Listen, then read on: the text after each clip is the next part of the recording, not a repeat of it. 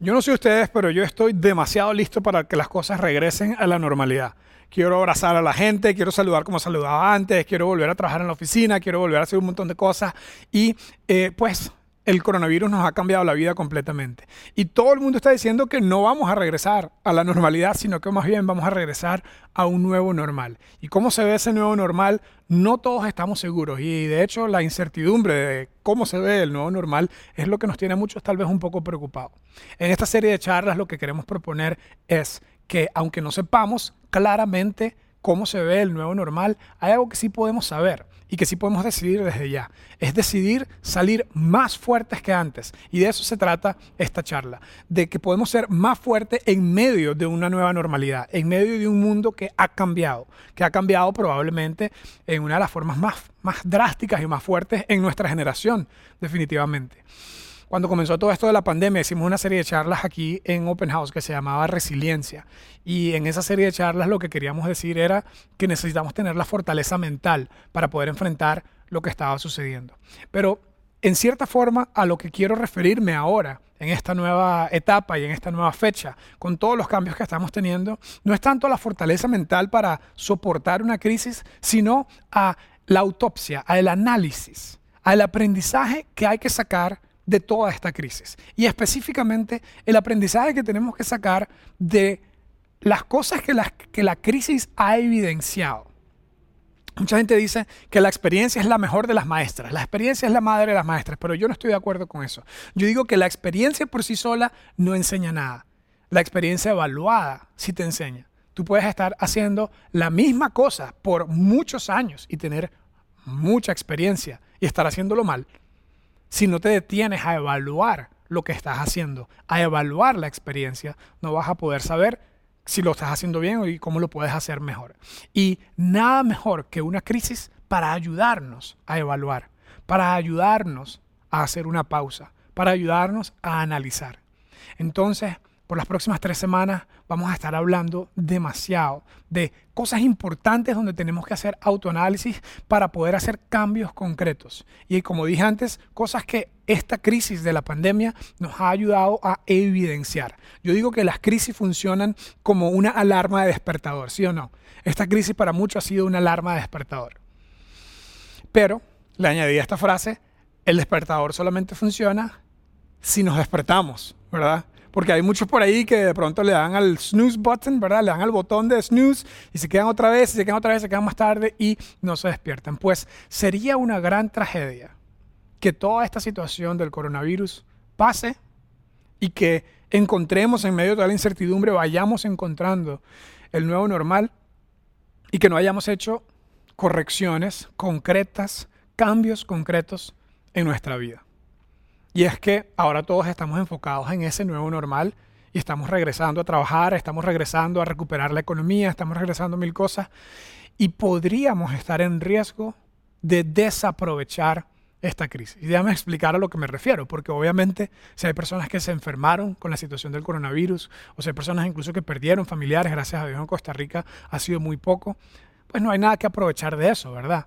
Sin embargo, el resto de nosotros, los que hemos podido estar saludables, pero que tuvimos otro tipo de crisis, los que tuvimos crisis financiera porque tal vez no estabas muy bien preparado para enfrentar dos, tres meses sin trabajo, los que tuvieron una crisis en la familia porque el estar confinado en la casa evidenció que traías una mala relación con tu pareja o una mala relación con tus hijos. Y no es que fue por culpa del coronavirus que tuviste mala comunicación, sino que el coronavirus y la situación de la pandemia logró que esto saliera a la superficie, que se, que se hiciera evidente. Y a eso es exactamente a lo que me refiero. ¿Cómo vamos a hacer para aprovechar, en el buen sentido de la palabra, la situación del coronavirus para mejorar las áreas que la pandemia nos hizo tan evidentes? Y yo creo que eso es lo que significa ponerle atención al despertador despertar en esas áreas. Y esto no es fácil. Esto no es fácil porque los seres humanos tenemos una increíble tendencia de buscar regresar a la normalidad. Tenemos una tendencia, de hecho, la siguiente frase dice, la mayoría regresamos a la normalidad cuando la amenaza ha sido neutralizada. ¿ok? En cierta forma, la crisis del coronavirus se convirtió en una amenaza inminente, ¿verdad? Para la economía, para la situación en la casa y lo que yo me he dado cuenta en tantos años en consejería, lo que me he dado cuenta en tantos años como mentor, como coach, lo que me he dado cuenta incluso en mi propia conducta, es que cuando hay una amenaza, inmediatamente me pongo a trabajar para neutralizar la amenaza.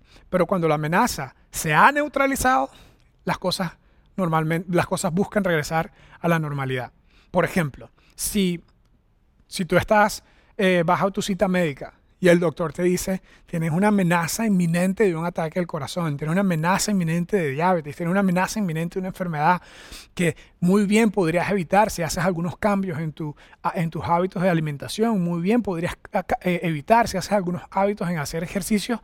Mientras esa amenaza está presente, inmediatamente, inmediatamente cambias tu conducta y empiezas a comer mejor, empiezas a hacer más ejercicio. Pero cuando te empiezas a sentir un poco menos mejor y los, y los tests ya salen un poco más controlados, te das otra vez los permisos, ¿verdad? De regresar a tus viejos hábitos. O, por ejemplo, si una pareja eh, le dice, eh, la esposa le dice, ¿sabes qué?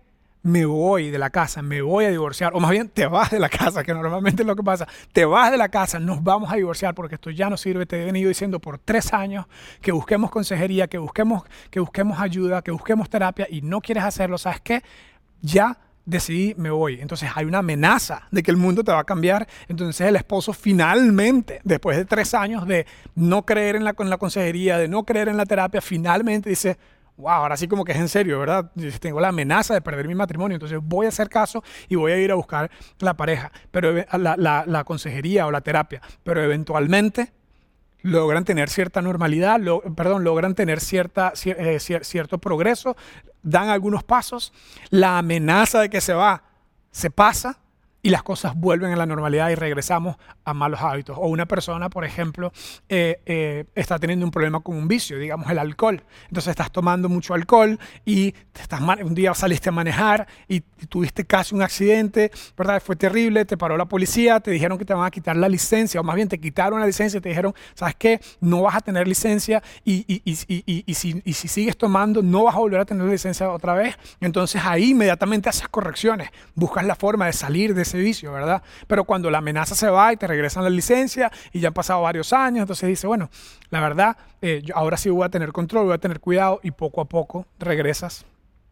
a tus malos hábitos. En fin, estos simplemente son ejemplos de cómo los seres humanos, por alguna razón, tenemos la tendencia de regresar a nuestros malos hábitos. Mira lo que dice la siguiente, la siguiente frase. Dice, regresamos a nuestros malos hábitos una vez que el dolor asociado con ellos se ha ido. Una vez que el dolor asociado con tu, con tu problema, con tu mal hábito, se ha ido, ya la esposa está tranquila, no está diciendo que se va, ya tienes de regreso la licencia, ya las cosas están bien, ¿verdad? Ya el doctor no te está diciendo la alarma, ¿verdad? El colesterol o de lo que sea. Entonces, la amenaza se va, el dolor asociado con esa amenaza se va y las cosas regresan a la normalidad. Yo tengo un amigo que dice que somos como los dientes. Siempre buscamos regresar al, mismo lugar que antes. Es un amigo ortodoncista. Dice que los dientes hay que estar constantemente ajustándolos porque por más que cuando tenías 10, 12, 13 años te arreglaron los dientes, eventualmente los dientes buscan moverse otra vez igual por alguna razón. De hecho, hay una razón biológica de esto. El cerebro quiere buscar la comodidad, el cerebro quiere optimizar energía y va y va a automatizar todo y va a buscar que las cosas estén de la misma forma. Y aunque esto puede servirnos para muchas cosas cuando se trata de tener una mejor vida, cuando se trata de tener una mejor relación con Dios, cuando se trata de tener una mejor relación con nuestra pareja, cuando se trata de tener finanzas robustas, de tener un buen fondo de emergencia, de tener dinero suficiente para enfrentar crisis y para enfrentar emergencias como la que acabamos de enfrentar, la mayoría de nosotros no teníamos los hábitos porque no había una amenaza. No había una pandemia. ¿Quién iba a pensar que el mundo entero iba a colapsar de esta forma. No había ninguna amenaza. Y por eso enfrentamos mal la tragedia. Yo no quiero ser no quiero ser ave de mal agüero, dirían en mi patria, ¿verdad? No quiero ser alguien que quiera traer un tema tan eh, sensible en medio todavía porque estamos en esta crisis y yo tengo un montón de amigos que están en crisis financiera, tengo un montón de amigos que están en, crisis, en crisis emocional, en crisis de pareja, tengo un montón de conocidos que están enfrentando situaciones súper difíciles que fueron evidentes por la pandemia, pero en cualquier caso que tú te encuentres, porque también en muchos casos, en muchos casos personas están enfrentando una situación difícil que no tiene nada que ver con ellos, tiene todo que ver con la economía y no necesariamente algo de ello, pero el enfoque, el enfoque de este contenido, el enfoque de esta charla es que podamos pensar de traer sabiduría a nuestra forma de actuar, a nuestra forma de pensar para que cuando venga una crisis en el futuro estemos mejor preparados, para que hagamos las cosas que debíamos haber hecho esperando que en cualquier momento hubiera una crisis, aunque obviamente nadie esperaba algo tan grande como esto. Y una vez más, de regreso a esta idea, la gente como los dientes va a buscar regresar como estaba. El peligro, y yo quiero ser aquí como ese niño que venía, que decía que venía el lobo, ¿verdad? Quiero, quiero, quiero levantar alarmas. El peligro es que a medida que buscamos regresar a la nueva normalidad, nos olvidamos de que teníamos que trabajar con nuestra pareja en la comunicación. O nos olvidamos de que no tuvimos un fondo de emergencia y que necesitamos, en lugar de comenzar a gastar plata otra vez como locos, trabajar en orden financiero, en orden presupuestario en nuestra casa para que podamos tener, cuando, cuando, cuando se venga una crisis, podamos tener un colchón de emergencia que nos ayude. Trabajar en nuestra relación con Dios para no tener que después de haberlo dejado tirado por años, ¿verdad? Ahora sí que no tengo trabajo, Diosito, ayúdame. Sino más bien tener trabajo en prevención en cada una de las áreas importantes de nuestra vida, obviamente empezando nuestra relación con Dios. Pero una vez más, esto es una batalla cuesta arriba, porque tenemos algo en nosotros que nos lleva a regresar donde estábamos. De hecho, hay un proverbio que habla de esto. Este proverbio, mi mamá, eh, es que ustedes, yo les he contado que mi mamá se estudió toda la Biblia, todavía la estudia, ¿verdad? Eh, cumplió años, cumplió 62 eh, años, creo, la semana pasada. y, y, es increíble cómo esa señora conoce la palabra de Dios, cómo conoce la Biblia. Y desde pequeño, los regaños que ella nos daba a nosotras eran regaños con la Biblia, ¿verdad? O sea, era la peor manipulación que puede hacer una persona, ¿verdad? regañarte con la Biblia. Lo cierto es que mi mamá nos decía, nos decía versículos de la Biblia que ella se sabía como para decirnos, estás actuando de mal manera, estás actuando como la Biblia dice que no debes actuar, estás siendo necio. Por ejemplo, la palabra necio es la palabra falto de cordura, falto de inteligencia. En lugar de decirnos tonto, mi mamá, ¿verdad? Que era la palabra coloquial, nos decía una palabra de la Biblia. Y cuando nosotros repetíamos un error, nos decía este proverbio que está en Proverbios, está en el libro de los, en el Nuevo Testamento, está en el libro de Pedro también, y, y, es chistoso porque tiene un cuadro mental, de hecho, una parte es chistosa y una parte es como asquerosísima, pero bueno, yo estoy traumatizado, tengo que ir a terapia por eso, porque mi mamá nos decía a nosotros, cuando repetíamos un error, nos decía este proverbio que dice así, como vuelve el perro a su vómito, o sea, ¿qué es eso? Linda, por favor, eso no se hace, no le digas eso a tus hijos. Como perro que ya estábamos grandes ya, ¿verdad? No éramos niñitos. Como perro que vuelve a su vómito y la puerca lavada a revolcarse en el barro, así es el necio que regresa a su necedad. En cierta forma, esta mujer increíblemente espiritual que se sabe toda la Biblia, cuando nosotros estábamos reincidiendo en una conducta negativa, reincidiendo en algo que ella ya nos había dicho que no se debía hacer, ella simplemente en lugar de discutir contigo te decía, eres como un perro que vuelve a su vómito o una puerca lavada que regresa otra vez a revolcarse en el barro. Así son los necios que regresan a su necedad. Y con eso nos mataba, ¿verdad? Con eso nos mataba, nos hacía sentir la peor persona del mundo. En fin, sabiduría de linda que viene de los proverbios. El punto es, el punto es que estos dos cuadros que nos da proverbios que nos da el rey Salomón y que Pedro repite después en otro texto eh, que está hablando de otro tema, lo repite en el libro de Segunda de Pedro. Ahí tienen la referencia si lo quieren leer. No es como el versículo más inspirador del mundo, ¿verdad? Pero nos da dos cuadros muy interesantes acerca de la conducta humana. Que parece que tenemos esta tendencia de regresar a cosas que nos hacen daño, regresar a cosas que son terribles. Y así de feo, así de feo como estos dos cuadros, así de feo es que tú hayas tenido por tanto tiempo, que tú y yo hayamos tenido por tanto tiempo un problema en la casa, en la comunicación con nuestra pareja, que el coronavirus hizo evidente y que ahora que las cosas están regresando a la normalidad te olvides de trabajar en eso.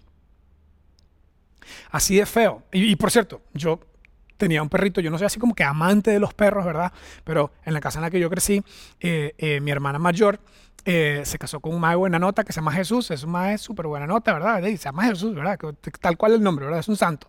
Lo cierto es que cuando él estaba de novio con mi hermana, le trajo una perrita Chao, ¿ok? La perrita se llamaba Honey. Entonces, yo no soy persona de perro porque estoy otra vez en terapia, ahora estoy aquí haciendo catarsis, porque en lugar de que mi hermana se encargara de su perrita, que se llamaba Honey, que era bellísima y que creció a ser un perro hermoso, una perrita hermosa, yo era el que tenía que recogerlo del perro, limpiar, bañar la perrita, yo era el, básicamente el encargado del perro, y entonces, en fin, por eso no soy una gran persona de perros. Lo cierto es que hubo un tiempo donde Honey se enfermó, y este proverbio yo lo vi en vivo. Yo vi a un perro hacer eso. Estaba enfermo y no, en fin, el punto es, es lo la cosa más asquerosa del mundo, es, la, es lo peor del mundo. Y yo había leído ese texto, había escuchado a mi mamá decir ese texto y luego lo vi en vivo, o sea, quedé traumatizado literalmente. Lo cierto es que, así como eso es tan feo, incluso me disculpo porque es, estamos a mediodía, no sé si alguien está comiendo o algo así, pero ah, me disculpo porque en realidad es, una, es un cuadro mental feo. Está en la Biblia y nos recuerda una alarma. Así de feo va a ser que usted no trabaje en su comunicación, en su matrimonio. Así de feo va a ser que usted no decida hacer un cambio y tener orden en sus finanzas. Así de feo va a ser que usted le haya pedido a Dios, Diosito, ayúdame, dame un trabajo y que cuando comienzas a trabajar te olvidas otra vez de Dios y de tu relación con Él. Vas a ser como una puerquita que sacaron del el chiquero, no sé cómo se dice aquí, del corral donde estaba, la bañaron y la limpiaron y se volvió otra vez a sus malos hábitos. Entonces, así nos pasa a ti y a mí si no decidimos hacer cambios. Entonces, la gran pregunta que vamos a trabajar durante estas semanas de esta charla va a ser cómo evitar caer en el riesgo de regresar a la normalidad. ¿Cómo lograr no ser como el perrito? ¿Cómo lograr no ser como la puerquita? Y añadir a nuestra vida mayor conciencia, mayor intencionalidad. Añadir estas dos palabras, pero también añadir cambios concretos. De hecho, hay un libro que estuve leyendo hace como seis meses, empecé a leerlo. Un libro buenísimo, larguísimo, se los recomiendo si lo quieren leer o si pueden buscar un resumen. Se llama, el libro se llama eh, Upheaval, es el, nombre en inglés y les puse aquí, les di la referencia en español también. Se llama Crisis o Naciones en Crisis. Este señor, Jared Diamond, se llama y es un tipo súper polifacético y historiador. Es genial, el tipo tiene, viene del mundo de la medicina o de la biología y luego ha escrito temas sociales. Entonces es una persona en, en realidad admirable. El punto es que se puso a estudiar siete sociedades, siete sociedades del mundo que fracasaron. Y sacó todo un análisis de qué podemos aprender de estas siete, de estas siete sociedades que fracasaron y cómo podemos nosotros aprender que cuando, nos, cuando estamos enfrente a una amenaza, cuando estamos enfrente a una crisis, tenemos que saber cómo responder. Y parte de lo que él dice es lo siguiente que quiero utilizar para traer a nuestra atención en este tema. Él dice, eh, eh, da, 12 pasos, ¿verdad?, para, para, poder salir de una crisis, pero entre esos me llaman la atención algunos de los primeros. Él dice, hay que reconocer que estás en una crisis, ¿ok? Y luego hay que aceptar tu responsabilidad acerca de la crisis, ¿ok? Y con esos dos primeros pasos ya estás listo para poder hacer enmiendas verdaderas. Entonces lo que vamos a hablar por las próximas semanas es la importancia de tomar responsabilidad, no dejar pasar esta crisis, no dejar pasar esta situación tan importante, la situación del coronavirus, que trajo evidencia algunos problemas que ya estaban ahí y que nosotros tenemos que decidir trabajar en ellos para no regresar a ser como la puerquita que, regresó al barro y para no ser como el perro, ese cuadro ya ni lo voy a repetir, sino más bien verdaderamente aprender de toda esta situación. ¿Cuáles son esas cosas? Entonces, Conclusión. ¿Cuáles son, más bien tarea, vamos a poner una tarea para ustedes. ¿Cuáles son, vamos a trabajar, vamos a trabajar juntos en una simple pregunta, ¿ok? Una simple pregunta. Y la pregunta es, ¿qué problemas estaban presentes? ¿Qué problemas estaban presentes? Ya estaban presentes y se han hecho evidentes gracias al COVID-19. ¿Qué problemas que estaban presentes un problema con tu, con tu pareja, que no estaban teniendo buena comunicación, un problema en tus finanzas, no tenías un fondo de emergencia, no tenías un desorden en tu, en tu plata, estabas gastando más plata de la que entraba y la crisis simplemente lo hizo que saliera. Un problema tal vez de algún vicio, de una mala decisión, un mal hábito que con el tiempo de crisis terminó exponiéndose mucho más. ¿Qué problema que estaba presente se ha hecho evidente durante este tiempo. Y como dije, nos vamos a enfocar en tres áreas. Las áreas son simplemente nuestras relaciones, nuestras relaciones, nuestras finanzas y nuestra fe. Y de esto vamos a hablar por las próximas tres semanas. Así que manténganse conectados con nosotros. Trabajen en esa, en esa pequeña pregunta durante esta semana. ¿Qué problemas que estaban presentes en tu familia, en tu vida de pareja, se han hecho evidentes durante el COVID-19? Trabajen eso juntos hoy, durante esta semana. Tengan conversaciones de eso. Hagan un análisis honesto el primer paso es reconocer que hay una crisis. El segundo paso es decir, ok, yo tengo responsabilidad en esto. Y de ahí comenzar a hacer un plan de acción. No te pierdas las próximas tres charlas donde vamos a estar hablando acerca de esto. Merece mucho, mucho la pena que aprovechemos la pandemia para trabajar en cosas que debimos haber trabajado antes. Y tal vez si hacemos eso, vamos verdaderamente a salir más fuertes que antes de toda esta situación.